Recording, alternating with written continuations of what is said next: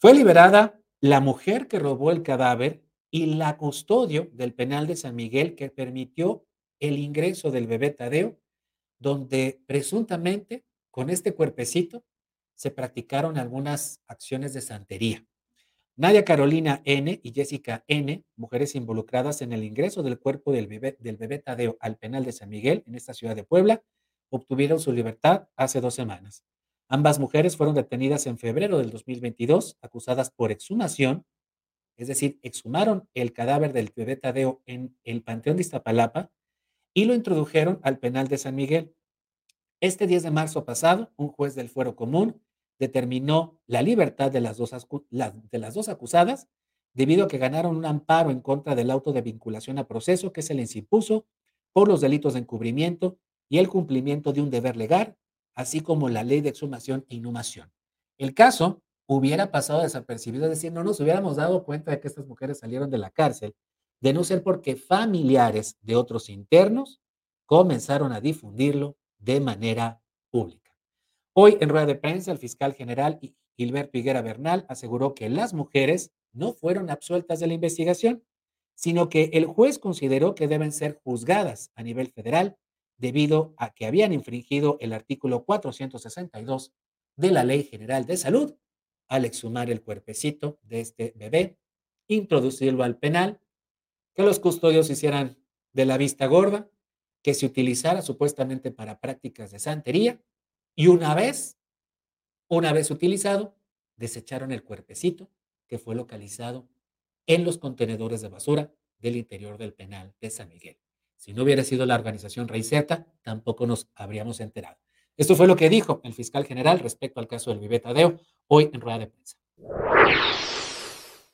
¿Qué fue lo que resolvió además el juez? Que las personas no representaban peligro para la sociedad y que por lo tanto podían llevar su proceso en libertad. Preciso juez, no se trata de una absolución, se trata de una imputación por un delito del orden federal que el juez del fuero común, por decisión de la autoridad de amparo, seguramente ya le dio, hizo la declinación de competencia a un juez federal por considerarlo un delito. No, al contrario, hay muchos casos de personas que llevan sus procesos en libertad y se dictan sentencias condenatorias. Yo le diría que son la inmensa mayoría. No, no lo hay. Y por lo que respecta a las opiniones acerca de la impartición de justicia, que fue la que me toque a mí, a nosotros nos toca procurar justicia, llevar los casos ante los jueces, ante los tribunales.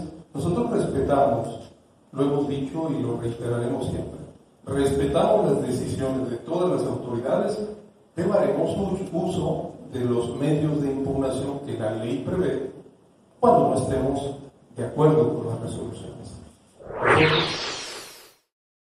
Está lo que dijo hoy en rueda de prensa el fiscal general Gilberto Higuera.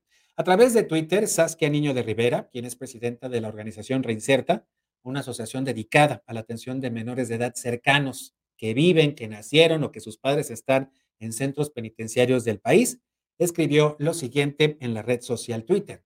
Salieron libres quien, quien robó de la tumba a Tadeo y la custodia que lo metió muerto al penal para dárselo a un interno, quien practicaba santería y tenía el autogobierno del penal. El director del penal y otros custodios siguen privados de la libertad. En un segundo mensaje dice, casualidad que las únicas personas liberadas en el caso Tadeo son las que tuvieron que ver directamente con la exhumación y el ingreso al penal. Los demás son daño colateral por estar en el centro, director y custodios de turno, corrupción o acceso a la justicia. A través de un comunicado, Reinserta manifestó su preocupación por esta justicia selectiva e compuesta de impunidad. Es inaudito que aunado a la violencia latente que vivimos en nuestro país, la cual alcance y lastima a niños y niñas, tampoco seamos capaces de garantizarles seguridad y justicia. De acuerdo con cifras de Reinserta, han nacido más de 10 mil niñas y niños en prisiones del país en la última década. Hay más de 500 mil niñas, niños y adolescentes con un padre o una madre en prisión, pero pocas áreas libres de violencia exclusiva para las y los menores. En suma, dice este comunicado de Inserta, nuestra infancia está expuesta y en peligro todos los días en nuestro país. Esa es la violencia que realmente tiene en jaque a nuestras infancias. No lo que les vamos a presentar después del corte, porque lamentablemente utilizamos a las niñas y a los niños como escudo, incluso a veces hasta como propuesta política, ¿saben? Pero en realidad, ¿qué hacemos por nuestras hijas y por nuestros hijos? ¿Qué hacemos por las niñas y los niños que son de todas y de todos? No son nada más de sus papás y de sus mamás, son de toda la sociedad. ¿Y qué hacemos con ellos? Los dejamos a su suerte. A su suerte. ¿Quién sabe qué país tendremos en unos años más con estas generaciones que estamos abandonando? Así, así mismo, niños que deberían de estar en la escuela, seguramente están viviendo etapas de violencia muy graves que no les van a permitir tener una vida adulta feliz.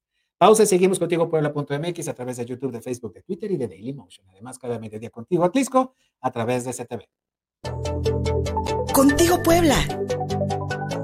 Una revista para formar criterios.